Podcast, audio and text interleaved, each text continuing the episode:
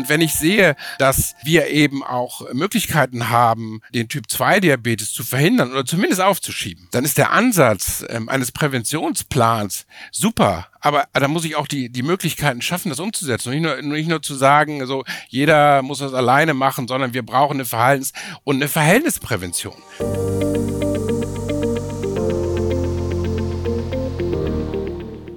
O-Ton Diabetologie Extra, eine Sonderfolge des Podcasts für Diabetesexpertinnen. Hier wird alles besprochen, was mit Diabetes zu tun hat.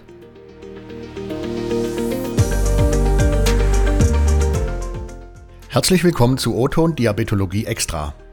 Diese Podcast-Serie ist eine Zusammenarbeit mit Guardians for Health, Diabetes mit Blick auf Herz und Niere. Guardians for Health ist eine weltweite Kampagne, die von Böhringer Ingelheim initiiert und koordiniert wird.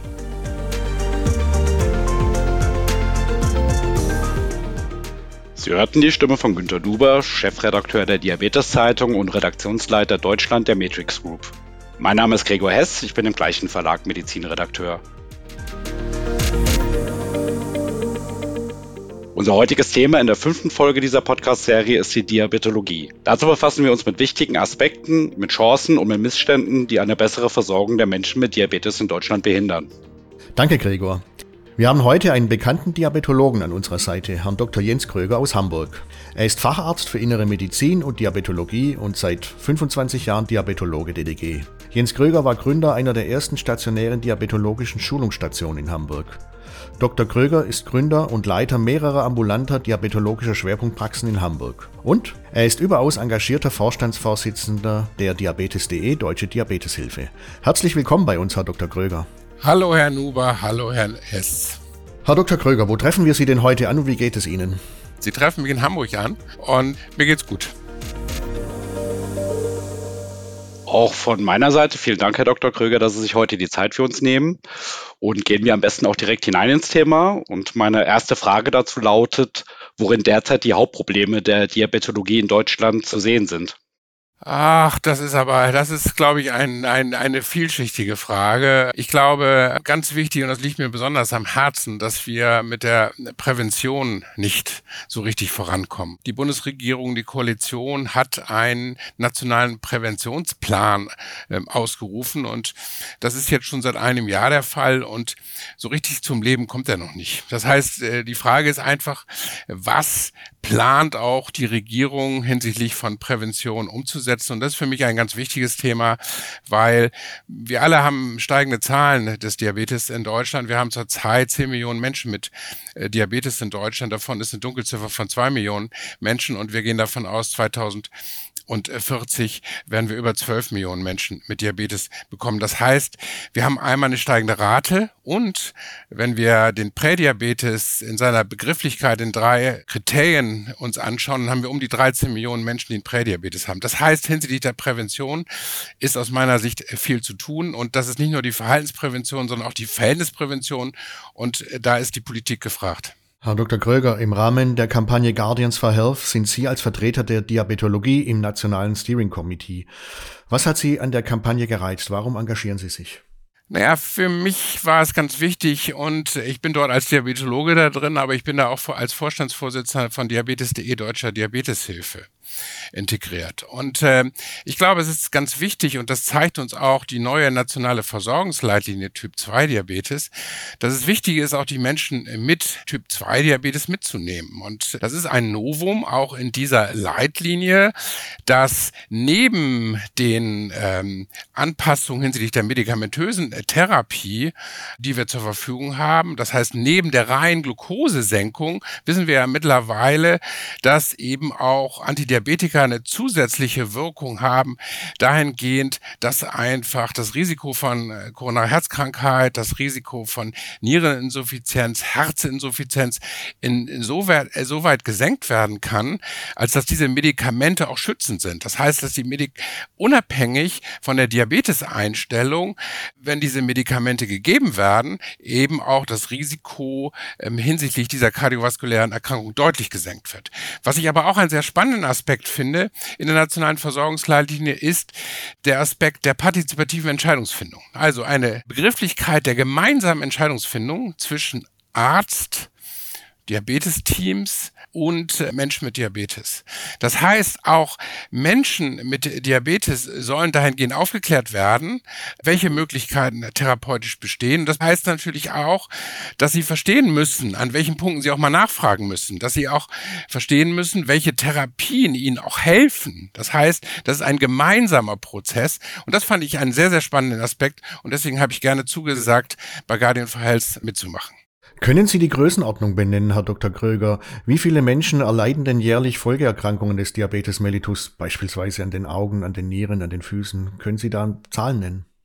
Naja, es ist schon so, dass hinsichtlich zum Beispiel der diabetischen äh, Polyneuropathie, das ist um die, um die 30 Prozent, das ist bei der diabetischen Retinopathie ähnlich. Und bei der Nephropathie liegt das auch so in dem Rahmen von 30 bis 40 Prozent. Und das sind die mikrovaskulären Erkrankungen, aber wir haben natürlich auch die makrovaskulären Erkrankungen. Und bei den makrovaskulären Erkrankungen muss man dazu sagen, dass die, die Risikopopulation hinsichtlich dieser hm, Erkrankungen, koronare Herzkrankheit, Risiko Schlaganfall, Schlaganfall überhaupt, AVK, also der, der großen Gefäße, einfach so in der Größenordnung liegt, die so zwischen 30, 40 Prozent liegt. Das heißt, äh, Menschen, die diese Erkrankung haben und die Menschen, die ein erhöhtes Risiko haben, diese Erkrankung zu bekommen. Sie haben die Risikofaktoren auch nochmal angesprochen. Sind die denn in allen Sektoren gut bekannt? Also in Hausarztpraxen, Schwerpunktpraxen, Kliniken und vor allem auch bei den Patienten?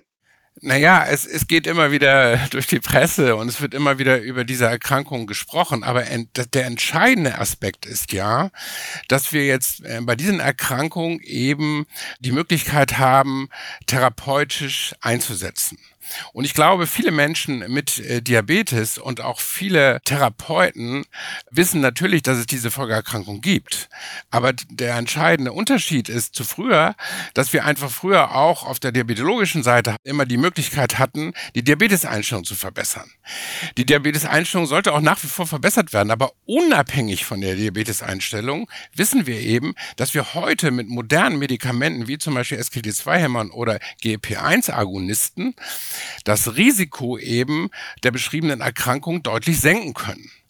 Und ähm, das bedeutet konkret, dass die Menschen einfach länger leben. Und das sind Dinge, glaube ich, die man immer wieder adressieren muss. Und man muss dann auch adressieren, welche Untersuchungen müssen denn gemacht werden, um das festzulegen. Und wenn ich das mal auf die SGLT2-Hämmer zum Beispiel mir angucke, dann muss man einfach sagen, dass es immer wieder neue Studien gab, die einfach wirklich sehr, sehr spannende Ergebnisse gezeigt haben. Also wenn wir zum Beispiel gesehen haben, so fing es an vor ungefähr zehn Jahren, da gab es den ersten SGLT2-Hämmer und zunächst hatten wir eine reine Glukosesenkung, Blutzuckersenkung, ein blutzuckersenkendes Medikament. Dann kam aber hinzu, dass, dass Menschen mit einer reduzierten Ejektionsfraktion bei einer, bei einer Herzinsuffizienz deutlich davon profitieren. Und neuere Studien zeigen, dass auch bei einer haltenden Ejektionsfraktion auch ein Vorteil da ist. Das heißt, diese Aspekte müssen müssen wir adressieren in den Ärztegruppen, die mit Menschen mit Diabetes zu tun haben, übrigens auch mit äh, Menschen, die kein Diabetes haben. Auch da haben sich positive Ergebnisse eingestellt. Und für Menschen mit Diabetes ist einfach wichtig, das auch zu wissen, um es auch nachzufragen, ja, um, um dann auch einschätzen zu können, äh, wann ich denn mich auch zum Beispiel in eine bestimmte Versorgungsstufe geben muss, äh, wann ich nachfragen muss, wann ich auch sagen muss, welche Untersuchungen müssen denn jetzt gemacht werden? Oder gehöre ich denn zu der Gruppe der Menschen, die von diesen Medikamenten profitieren.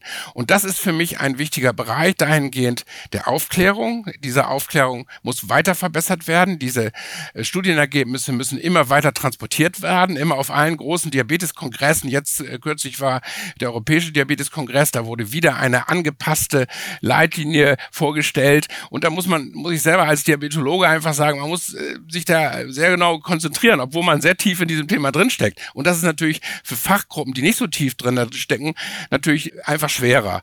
Und deswegen ist es wichtig, es zu adressieren und gleichzeitig eben auch auf der Seite der Menschen mit Diabetes, das ist mir ganz wichtig, dass sie auch einschätzen können, was sich dort verändert hat. Sie sagen es ja schon im Nebensatz, Herr Dr. Kröger. Welche besondere Rolle haben denn Hausärztinnen und Hausärzte bei der Diagnose und Therapie der Menschen mit Typ-2-Diabetes in unserem Land?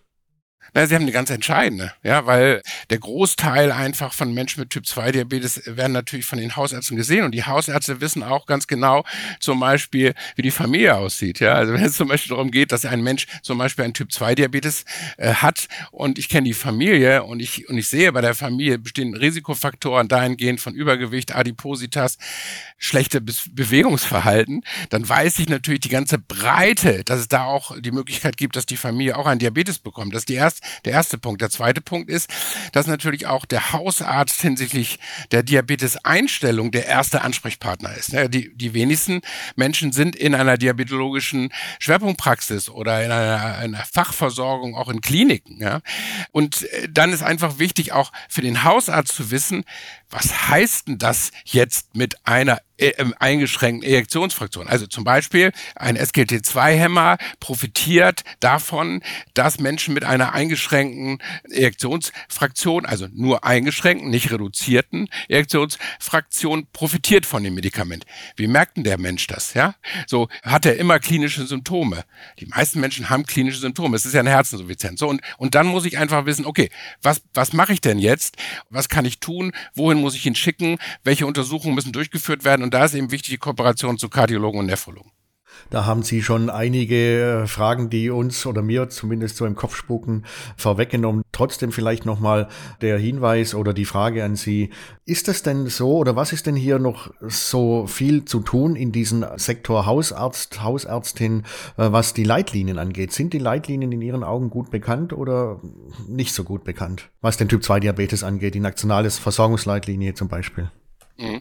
Also, wenn Sie sich den Versorgungsbaum dieser Leitlinien anschauen, ja, dann ist der so vielfältig, so dass man sich sehr genau anschauen muss, ja, wo fällt denn jetzt mein Patient da rein? Und ich finde es immer ganz wichtig, dass, mit, dass man das mit Beispielen adressiert, dass man Beispiele bespricht auch, ja, und um einfach auch dem näher zu kommen, was bedeutet das denn? Wo kann ich eine schnelle Umsetzung machen? Das ist das gleiche wie mit der partizipativen Entscheidungsfindung.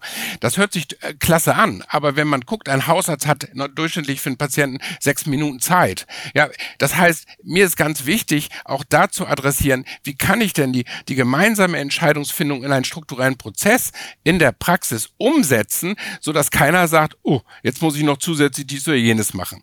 Und da gibt es eigentlich einfache Strukturen dahingehend, wenn ich zum Beispiel adressiere, äh, ein, ein Mensch mit Typ 2 Diabetes hat ein bestimmtes Problem, weil ich jetzt zum Beispiel eine Therapie Therapieumstellung machen muss oder die Therapie erweitern muss, ist erste Punkt, ich adressiere dieses Problem zusammen mit dem Patienten. Der zweite Punkt ist, ich gebe eine Empfehlung raus und kann aber auch gleichzeitig sagen, pass mal auf, es gibt die und die Informationsquellen. Zum Beispiel bei der Nationalen Versorgungsleitlinie Typ 2 gibt es super Aufklärungsblätter für Menschen mit Typ 2 Diabetes, wo erklärt wird, was sind das für Medikamente, welche Therapien sollten angestrebt werden, wie wirken die Medikamente. Die, diese Möglichkeiten gibt es und auch online gibt es Informationsmöglichkeiten, auch auch zum Beispiel äh, bei uns bei der Deutschen Diabeteshilfe, ähm, wo einfach bestimmte Dinge einfach geklärt und erklärt werden. Wenn ich das dann gemacht habe, dann kann ich zum Beispiel auch online, ich finde, äh, Videosprechstunde ist, ist häufig super geeignet, weil es eine kurzen Austausch ermöglicht. Ja? Wenn ich also besprochen habe,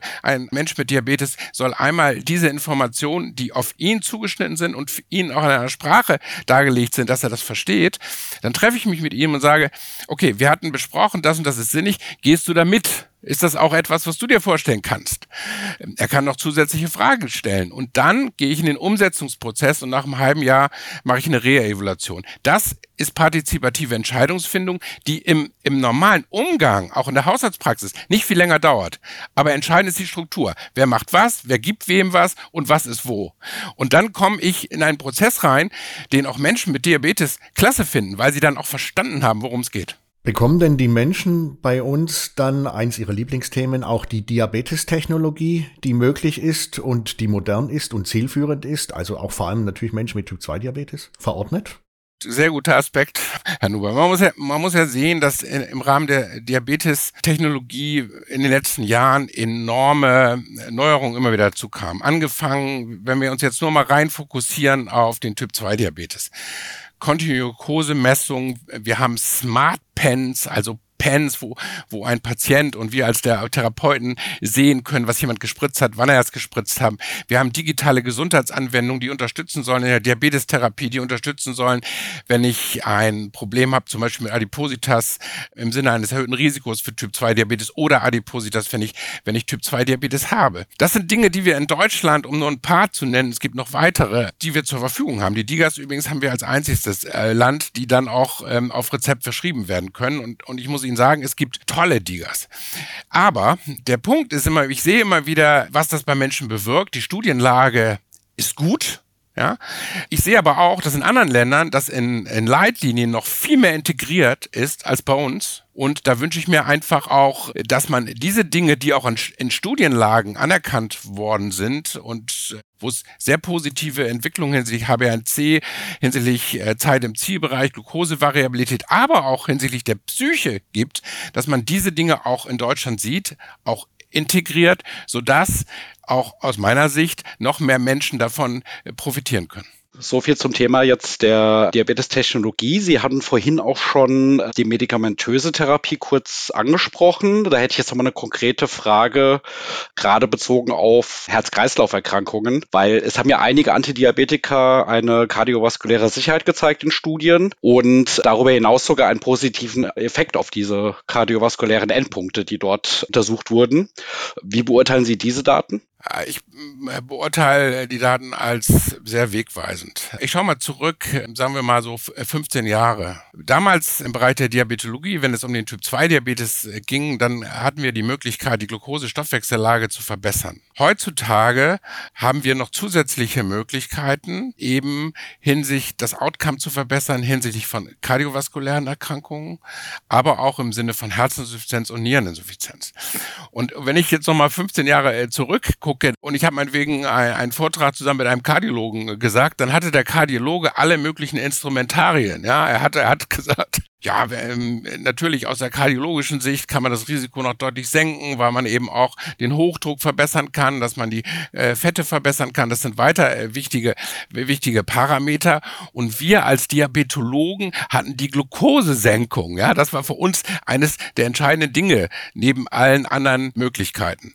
Und aber heute kann man sagen, dass diese Antidiabetika eben den, den Vorteil haben, dass sie neben der reinen Glukosesenkung eben diese Effekte haben. Und das ist schon sehr, sehr eindrucksvoll, sehr, sehr spannend und, und es hilft vor allen Dingen den Menschen. Und deswegen wünsche ich mir einfach auch wirklich, dass wir die Möglichkeit haben, in Deutschland auch leitliniengerecht zu therapieren. Ähm, und ich glaube, das muss man immer wieder adressieren, weil noch nicht alle Menschen, die davon profitieren würden, ähm, stehen diese Substanzen momentan im therapeutischen Prozess zur Verfügung. Denken Sie, dass sich mit einer verbesserten Therapie und aber auch Diagnostik dann auch Todeszahlen, Todesfälle senken lassen und in welchem Umfang ungefähr? Das ist ähm, eindeutig. Man kann einfach wirklich sagen, dass man damit wirklich Todesfälle verhindern kann. Die, die prozentuale Rate ist, glaube ich, sehr individuell. Ja, das hängt einfach von verschiedenen Faktoren zusammen. Und deswegen würde ich das nicht an einer einzigen Zahl äh, festmachen, weil einfach zu viele Faktoren da zusammenkommen. Aber Fakt ist, dass einfach die Studien gezeigt haben, dass zum Beispiel bei den SGLT2-Hämmern Menschen mit einer reduzierten Erektionsfraktion im Rahmen der Herzinsuffizienz oder einer haltenden Erektionsfraktion profitieren. Dass Menschen, die eine koronare Herzkrankheit haben, von GLP-1-Agonisten profitieren. Und deswegen stehen eben auch diese äh, Medikamentengruppen ganz oben. Das heißt, heutzutage sagt man eben erstmal, hat jemand eine koronare Herzkrankheit? Hat jemand eine Herzinsuffizienz?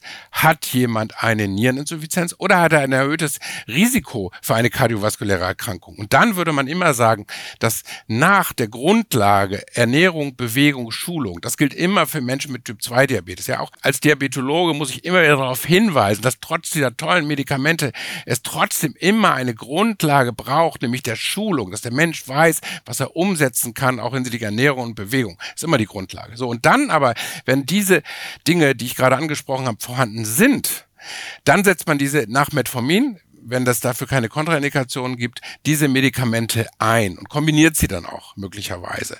Wenn das nicht der Fall ist, dann spielt heute auch eine große Rolle, auch das in der aktualisierten äh, Fassung der neuen Leitlinie, das Gewicht. Also wenn jemand ein erhebliches Gewichtsproblem hat, auch dann sollte man adressieren, Antidiabetika zu nehmen, die helfen bei der Gewichtsabnahme. Und dann im weiteren Schritt geht es um Kombination von sinnvollen Therapien und dann irgendwann, wenn das nicht mehr reicht, auch eine Insulintherapie, auch in Kombination mit diesen Medikamenten, weil diese Medikamente, ich habe es vorhin schon mal gesagt, unabhängig vom HbA1c eben diesen Effekt entfalten. SGLT2-Hämmer äh, entfalten diesen Effekt eben auch bei Menschen, die kein Diabetes haben. Ja, das ist der Effekt der Medikamenten und der Medikamentenklasse. Man hört schon Ihr Engagement heraus in der Sache, vor allem natürlich auch als Vorstandsvorsitzender von Diabetes.de, wenn es um Diabetesaufklärung geht. Was denken Sie denn? Haben denn chronische Erkrankungen wie der Diabetes mellitus oder jetzt speziell natürlich der Diabetes mellitus und ich meine damit Typ 1 wie Typ 2 Diabetes die gebührende Öffentlichkeit in unserem Land? Nein, Herr Nuber, das, das haben Sie nicht. Und da muss ich ganz ehrlich sagen, darüber bin ich auch echt sehr entsetzt. Wenn wir sehen, dass die, die Bundeszentrale für gesundheitliche Aufklärung seit Jahren, seit Jahren, ja, damit beauftragt ist, eine Aufklärungskampagne zu machen, ja, ähm, dann ist sie bis heute noch nicht erfolgt. Und, und wenn ich sehe, dass wir eben auch Möglichkeiten haben, den Typ 2 Diabetes zu verhindern oder zumindest aufzuschieben, dann ist der Ansatz ähm, eines Präventionsplans super. Aber da muss ich auch die, die Möglichkeiten schaffen, das umzusetzen. Und nicht nur, nicht nur zu sagen, so, jeder muss das alleine machen, sondern wir brauchen eine Verhaltens- und eine Verhältnisprävention. Und gerade jetzt in der Corona-Pandemie haben wir doch immer wieder gesehen, dass gerade der Diabetes, wenn er schlecht eingestellt ist, wenn Menschen eine unzureichende Stoffwechsellage haben, oder wenn Menschen zusätzliche Erkrankungen wie Nierenerkrankungen haben oder kardiovaskuläre Erkrankungen haben oder zusätzlich erhöhten Blutdruck oder eine Adipositas haben, dann ist das Risiko für einen schweren Covid-Verlauf größer oder kann größer sein.